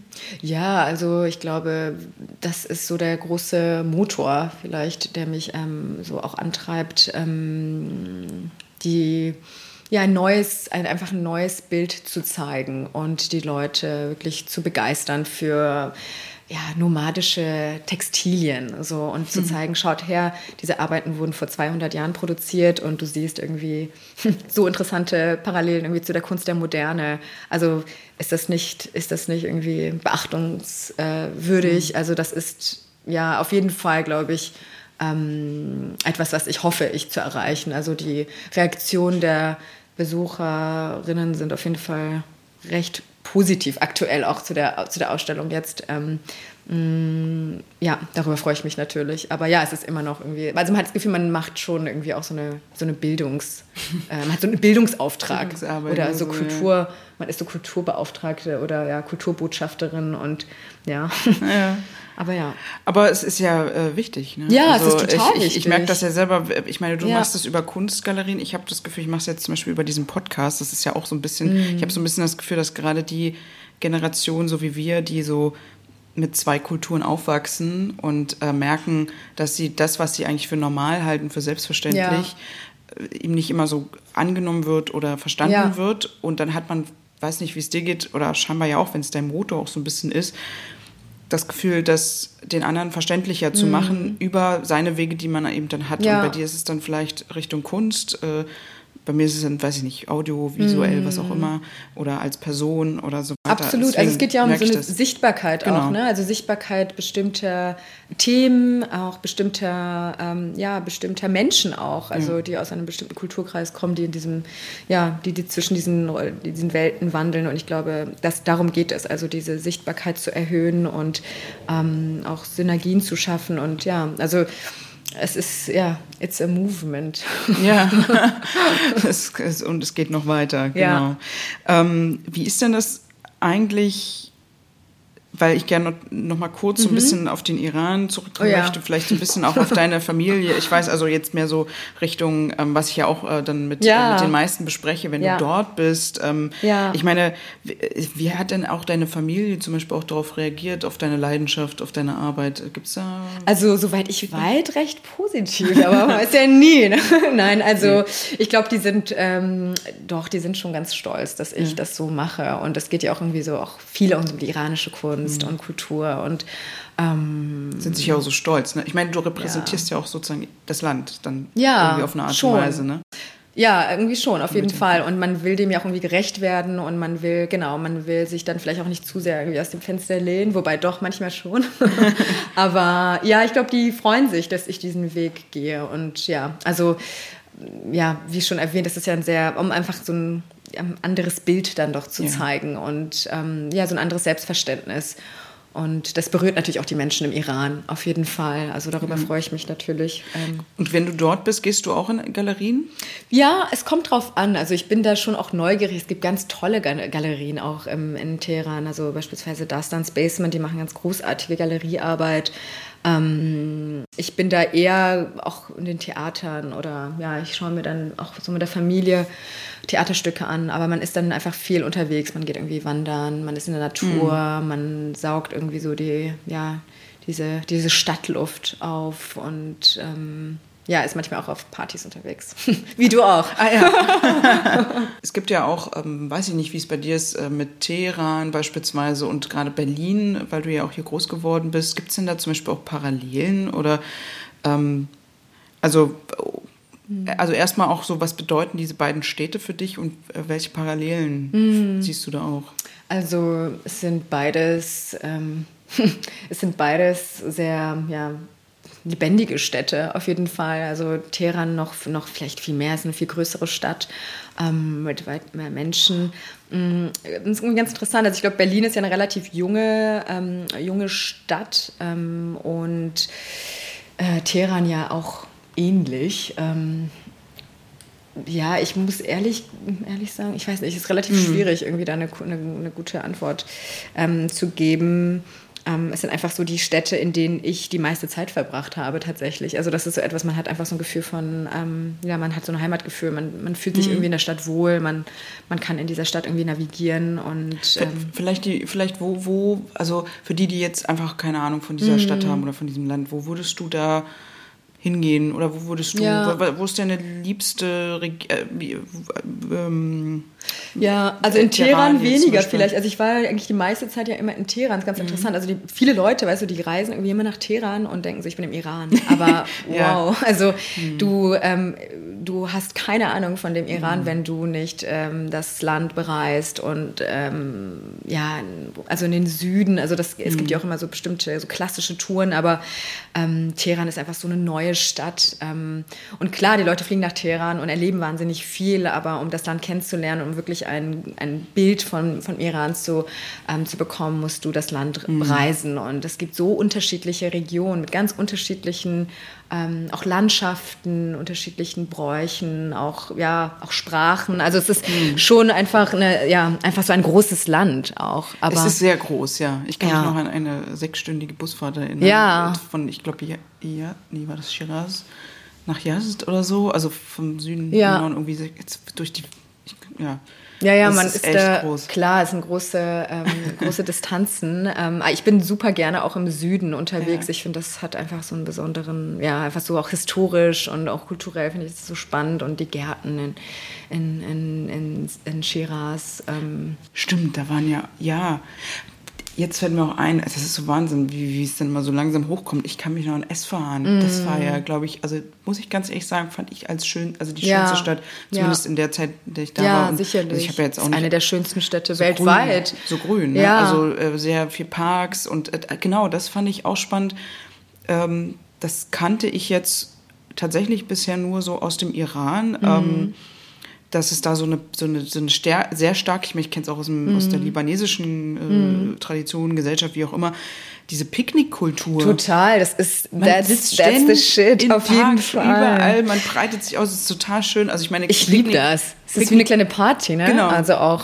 Ich meine, hier das Ding, was, was ist denn Picknick? Ja, ich setze Ja, mich ja. natürlich hier auch mal im Sommer in Berlin. Ich liebe das, wenn abends mit der ganzen Aber Familie das ist dann, ja ne? ganz anders, also viel, Man viel aufwendiger. viel größer. aufwendiger und aber auch so selbstverständlich diese großen Picknicke mit den mit Ja. der Familie in den Gärten. Aber ja, es ist ganz, äh, also ich finde es so schön, also auch, dass es im Iran diese großen äh, Gartenanlagen Mhm. gibt und das Wort Paradies kommt ja auch aus dem persischen Paradeisos und die ältesten Gartenanlagen sind aus dem, ja, aus dem persischen Raum und auch heute ist das so ein Ort, in der in der die jungen Leute sich treffen und Mhm. wo geflirtet wird und wo Leute sich auf wo Leute sich auf Dates dann treffen. Und es wird so viel irgendwie man man es wird so viel so interagiert dann auch in den Gärten. Ich weiß es ist auf jeden Fall richtig so als würde es irgendwie so einen Club gehen. Also Ja. es wird super viel über die Augen kommuniziert. Und ich finde es so schön. Irgendwie ist es auch so so irgendwie so unschuldig aber trotzdem auch so aufregend ne? ist so also, ursprünglich, oder? Ja. Weil ich kann mich auch noch erinnern, dass ähm, deswegen, weil du gerade Flirten angesprochen hast, ist mir sofort auch eingefallen, ähm,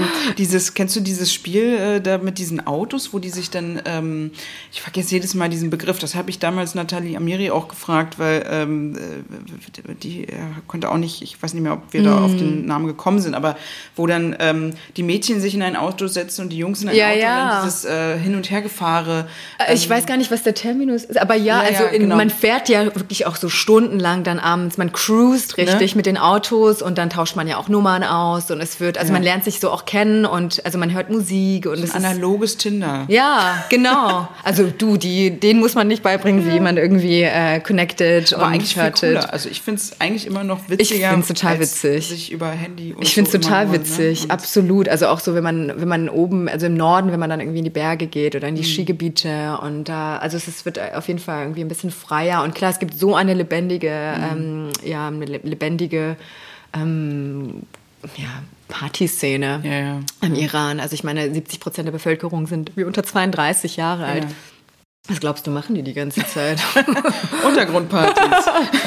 ja, war, war wirklich toll. Also kann ich mich erinnern. Ja, Ähm, Ah, ich finde, das, das finde ich so krass. Also, das, ähm, wenn man wieder zurück in, in Deutschland ist, merkt man einfach so, dass so dieses, diese Kommunikation über die Augen und jetzt auch mit Covid ist es mir natürlich auch aufgefallen, man trägt die ganze Zeit diese Masken und eigentlich sind die Augen so das, so das Key Signature dann, Ja. ne? das Ja, dann irgendwie so da ja, bleibt. Aber so im Iran kennt man das natürlich, dass es, man wirklich intensiv über die Augen kommuniziert und so dieses wirklich, dieses sich anschauen. Mhm. Und so, ne? Und ja, und auch man, genau, das ist, ich finde das so schön. Also es Mhm. ist so, man, man sagt ja auch nicht irgendwie ohne Grund so, die Augen sind so ähm, der, der Spiegel der Seele. Und Mhm. das ist also so in den Augen, also so iranische Augen, also sind auch wirklich, wow, so. Äh, Iranische Frauen. Also äh, ich weiß, ich, äh, ich, ich, ich habe sehr viele immer mit, äh, das ist ja auch so ein typisches Klischee, aber äh, was heißt Klischee, aber es ist ja leider so, ich kenne das ja in dem Libanon genauso mit diesen Nasen-OPs. Oh ja. Ähm, also, aber da habe ich, ich glaube, im Iran habe ich noch nie so Schlimm, viele schlimm. Männer gesehen. Ja, mit mittlerweile auch. Also ich muss sagen, es ist etwas, was mich richtig nervt. Also so die Iraner, Iranerinnen, die alle ihre Nase sich operieren Ja, aber lassen. das ist im Libanon genauso. Und dann aber auch so schlimm oft. Also ich weiß Ja. nicht, so alle haben wie aus so einer, einer Schablone. Ja.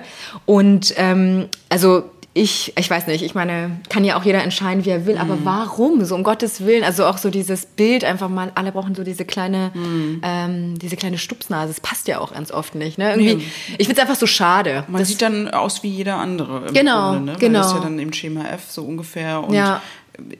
Also, ja. Es ist einfach, es ja, ist, ich ich, also ich finde das total, ja, bedauernswert irgendwie. Also ich weiß, vielleicht klingt es auch komisch, wenn ich das so sage, aber es ist, also ich weiß nicht. Ja, es ist, äh, ich weiß auch manchmal nicht, warum das in diesen Ländern, also ich kenne das wie gesagt aus der arabischen Welt oder Libanon ja auch, das ist extrem und ich bin so froh, dass in meiner Familie das noch nicht passiert ist. Mm. Ähm, und äh, weil das da einfach üblich ist, es ist einfach normal. Also es ist Ey, du, einfach ich- schon cool, wenn du mit so einem Ding mit Auf so einem jeden Pflaster Fall, es ist so ne? Prestige, also es ist Ja. auch so, Ja, ich genau. kann mir eine Du Nasen-OP leisten. Manche, äh, also die kleben sich ja irgendwie so ein Pflaster äh, über den Nasen, äh, einfach, ja, ja. Flügel, um einfach zu, ähm, zu zeigen, ich kann mir eine Nasen-OP leisten. Es ist schon crazy, auf jeden Fall.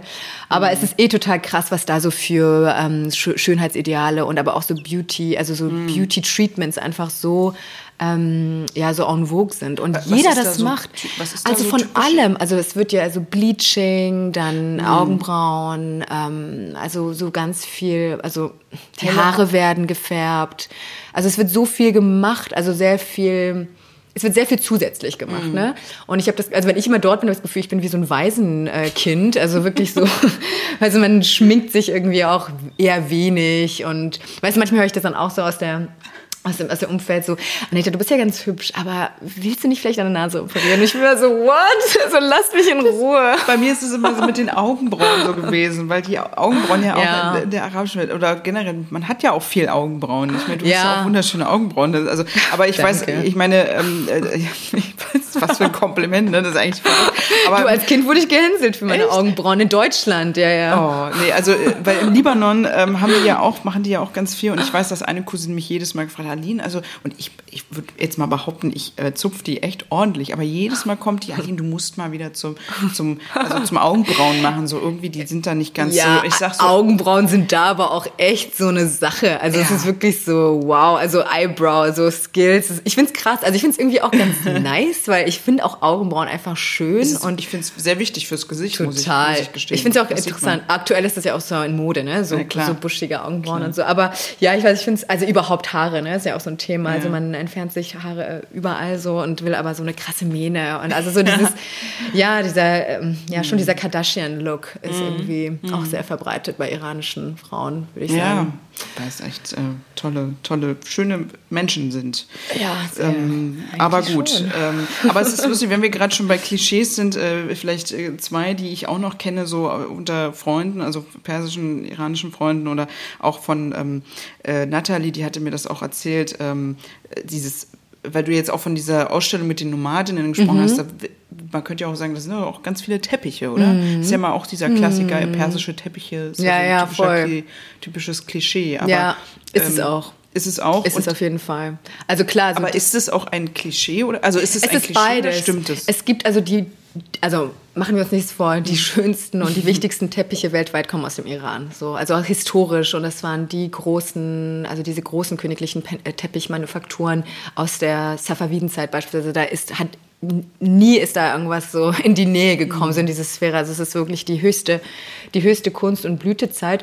Aber weißt du, wenn, wenn, wenn ich von den Teppichen jetzt in der Ausstellung spreche, dann geht es um nomadische Teppiche. Mhm. Und das sind sehr archaische, sehr reduzierte, moderne Arbeiten. Also die, mhm. da spielt Abstraktion, da spielt wirklich so kontemplative, so wirklich so reduzierte ähm, Komposition. Also du hast so stilisierte Figuren. Also es ist auf jeden Fall wie ein modernes Kunstwerk. Also du mhm. hast so eine Verbindung also zu Paul Klee oder zu einem, weißt du, zu einem amerikanischen Expressionisten. Du hast diese großen Farbflächen, ähm, Textilien, das ist auf jeden Fall sehr modern, es ist einfach sehr ursprünglich. Also diese nomadische Teppichkultur in ihrer, ja, also in ihrer Essenz ist ähm, hat eben nicht diesen ganzen, also was du vorhin auch beschrieben hast, diese, diese, mhm. diese, diese, diese vielen Schnörkel und ja, diese, dieses kleinteilige, ähm, florale ähm, ja, Dekor, sondern es ist eher sehr puristisch. Es ist sehr puristisch, sehr modern. Mhm. Hat, genau. es, hat es mit der, hat es damit zu tun, wie nun, also weil das eben unterschiedliche Lebensformen sind, ähm,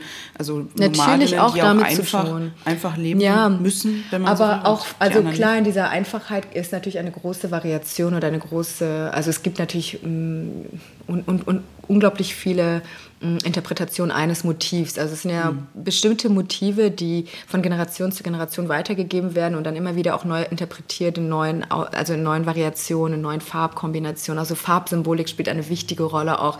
Also es sind ähm, aber klar gibt es Zusammenhänge mit der Lebensweise und auch in so welchem Kontext sie produziert werden. Sie wurden ja für ihren eigenen Gebrauch, aber trotzdem in einer unglaublichen Raffinesse. Und es gibt hochkomplexe Textilien, also mhm. auch, ob, also obwohl sie eben nomadischen Ursprungs sind oder gerade weil sie nomadischen Ursprungs sind.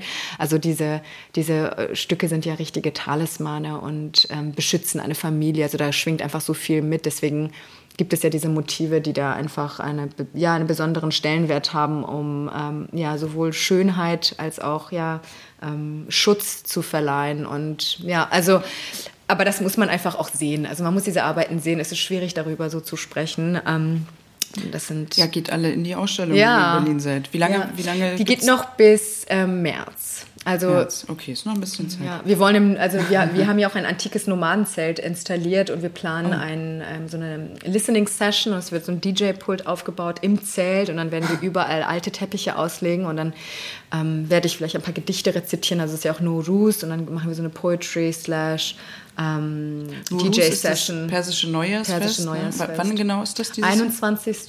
März, ähm, also mit Frühlingsbeginn. Das, ist das immer dasselbe Datum? Ich weiß nicht mehr. Ja, 20. oder, oder 21. Hm. Manchmal ändert sich das, aber es ist eher, genau, also Frühlingsbeginn ist persisches Neujahr. Ja. Und ja. Und das wird ja dann ordentlich gefeiert. Das wird ne? ordentlich gefeiert, ja. ja was was gibt es dann bei dir so?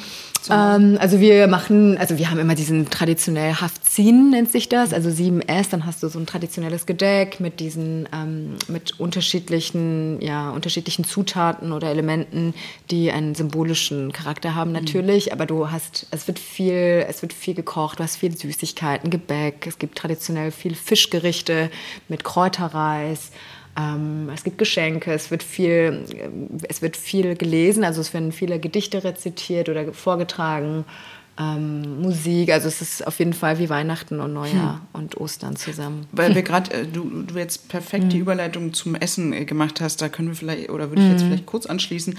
Äh, zuallererst mal, was ist denn dein iranisches Lieblingsgericht, wenn du hm. eins hast? Mein iranisches Lieblingsgericht ist Fesenjan, also ja. Granatapfel, Walnuss, ähm, Soße hm. mit ähm, Hähnchen oder Pute wahlweise und eben persischem Reis. Also ich finde, das ist ein Gericht, es ist so einzigartig einzigartig. Ich habe noch nie was, ähm, ja, ja, was gut. Ähnliches gegessen. Da läuft einem schon mal das Wasser. Ja, es ist super lecker. Fall. Das ist sowieso mal das Tolle an diesem Podcast, dass mir dann danach, weil ich dann immer viel über Essen eigentlich rede. Ja. Boah, ey, ich will das jetzt auch. Und äh, ich weiß auch, Natalie hat damals auch die Koch, die hat ja in der Corona-Zeit, das fand ich so süß, ähm, angefangen ja, zu kochen, falls ja. du es gesehen hast.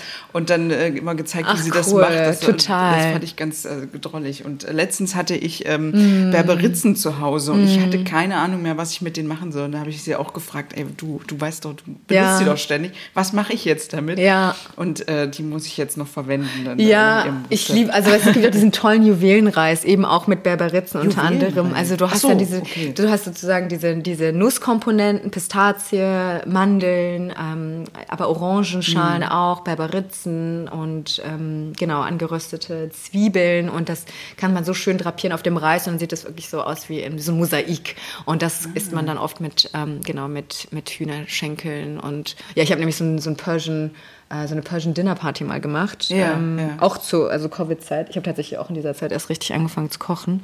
ähm, und ja, also, ich, also persische Persisches Essen ist echt das Beste. Ja, das, äh, also wir haben zwar jetzt auch über die etwas puristischeren Teppiche geredet oder Nomadinnen, aber, aber ich finde auch das Essen schon sehr ähm, blumig und sehr Schon. Also viel, da ist ja viel, viele Gerüche, Dufte, Fall. Gewürze, ja, Gewürze ne? und so, so, ja. so auch eine, eine, Mischung aus so vielen Einflüssen, würde ich jetzt mal sagen. Ja, ne? schon. Also es gibt natürlich sehr viele Eintöpfe und klar, der persische Reis ist natürlich so weltbekannt. Ähm, aber was ich auch in der persischen ähm, in der Küche liebe, es gibt einfach sehr einfache Gerichte mhm. auch. Also wirklich so, ähm, ja, einfach sehr, mh, mm, ja, sehr einfach, aber sehr nahrhaft und ja, irgendwie ist so humbling, wenn man mhm. die irgendwie mhm. zubereitet oder die irgendwie, ja, die man isst. Und überhaupt das Schönste an der persischen Küche ist, das eben zu teilen und ja.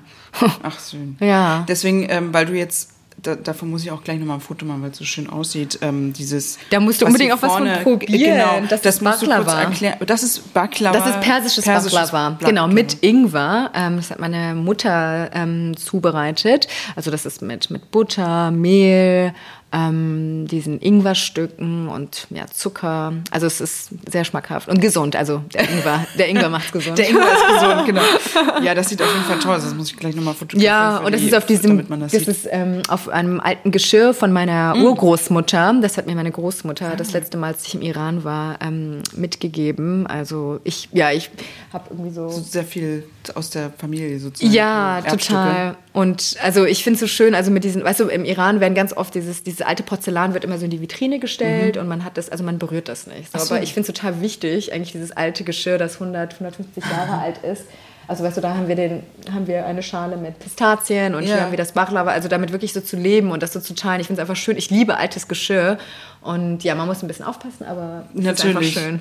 Ja, das sieht, also ist auf jeden Fall ähm, auch, ja, ich meine, gerade weil du es ja benutzt, finde ich, ähm, wertschätzt man das ja. Ja, so, genau. Ne? Oder? Genau. Also so man lebt eben mit diesen Objekten. Das ist ja genauso wie mit der Kunst. Ne? Ja. Also ja. Und es geht darum, das zu teilen und ja.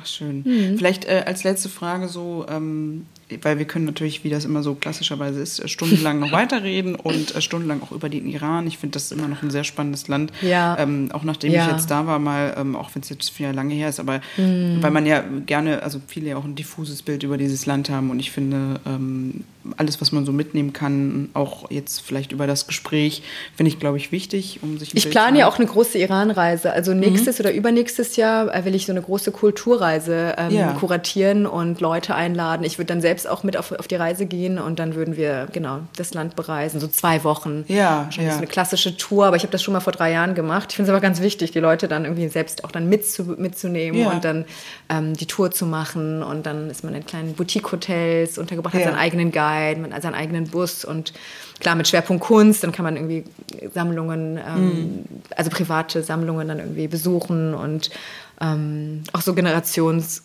also generationsübergreifend. Aber ja, kann ich dir ja nochmal Bescheid Oh geben. ja, bitte, unbedingt. Ja. Ähm, äh, und auch gerne, das kann man dann hier auch weitertragen, beziehungsweise ähm, Ja. dir sowieso folgen auf Instagram und wo- Homepage. Und äh, wer in Berlin ist, äh, sich mal deine äh, Galerie Ja. anzuschauen, sowieso. Gerne. Ähm, vielleicht, äh, genau, wenn du hier in Mhm. Berlin bist, ähm, gerade du warst jetzt drei Jahre nicht da, was vermisst du einfach unheimlich? Mhm. die Wärme und die, ja, die, die Wärme meiner Familie vor Ort und einfach dieses, ja, dieses Gemütliche, einfach mit der Familie stundenlang ähm, in der Küche zu sitzen und ähm, ja, gemeinsam einfach Zeit zu verbringen und ja, persische Musik zu hören und die persische Sprache Tag für Tag zu hören. Ich, ja, ich vermisse das am meisten wahrscheinlich, ja. Na dann äh, hoffen wir mal, dass das sich bald ändert. Nicht Ja. erst spätestens mit deiner Kulturreise, Ja, Kunstkulturreise, aber hoffe ich vielleicht. auch. Ja, schön. vielen, vielen Dank, äh, Anahita, Danke, für, für äh, das, was du uns über den Iran beibringen konntest, über Mhm. die iranische Kunst. Ähm, ich hoffe, ihr habt auch viel gelernt äh, oder mitgenommen ähm, aus diesem Thema von ihr, ähm, also von dieser spannenden Person. Und Mhm. äh, ich kann nur kurz nochmal hinweisen, dass äh, diesen Podcast gibt es ähm, bei iTunes, Spotify, Google Podcast und eben überall, wo es Podcasts gibt. Abonniert auch gern unseren Instagram-Kanal, weil äh, ich dort alle neuen Gäste vorstelle, beziehungsweise wer dann kommt. Und natürlich die Infos zum Zenit-Magazin und Veranstaltungen rund um den spannenden Nahen und Mittleren Osten. Wobei das ja, um es jetzt nochmal abzuschließen, genau, check, wobei das ja auch immer, das, das fällt mir noch ein, dieses Klischee, äh, oder ich weiß nicht, wie oft ist Mm. dir passiert, dass äh, Leute ähm, dachten, dass der Iran arabisch ist? Ja, Sei. also klar, Es passiert immer wieder, Standard, ne? ne? ständig. Aber ja, ich glaube mittlerweile ähm, vielleicht weniger. Sonst gibt's Ärger. Genau, genau. Das, das weiß ich, man, man wird dann echt gelüncht im Zweifel. Nein, Quatsch. Aber ähm, das ist schon ja ein so großer wie- Unterschied. Das ist ein großer Unterschied, Ja, klar. Also in Deutsch, also in Europa würden ja auch die Franzosen nicht für Deutsche gehalten Nee, und andersrum, ja. Aber die, die Schrift sieht natürlich äh, ein bisschen ähnlich aus. Ja. Wenn, wenn du es dann so pauschal. Aber gut. Also, Iran äh, ist nicht arabisch. Punkt. So haben wir das jetzt auch nochmal. Also, vielen, vielen Dank nochmal für deine Zeit. Sehr gerne. Vielen Dank. und viel. Erfolg. Alles Gute. Ciao.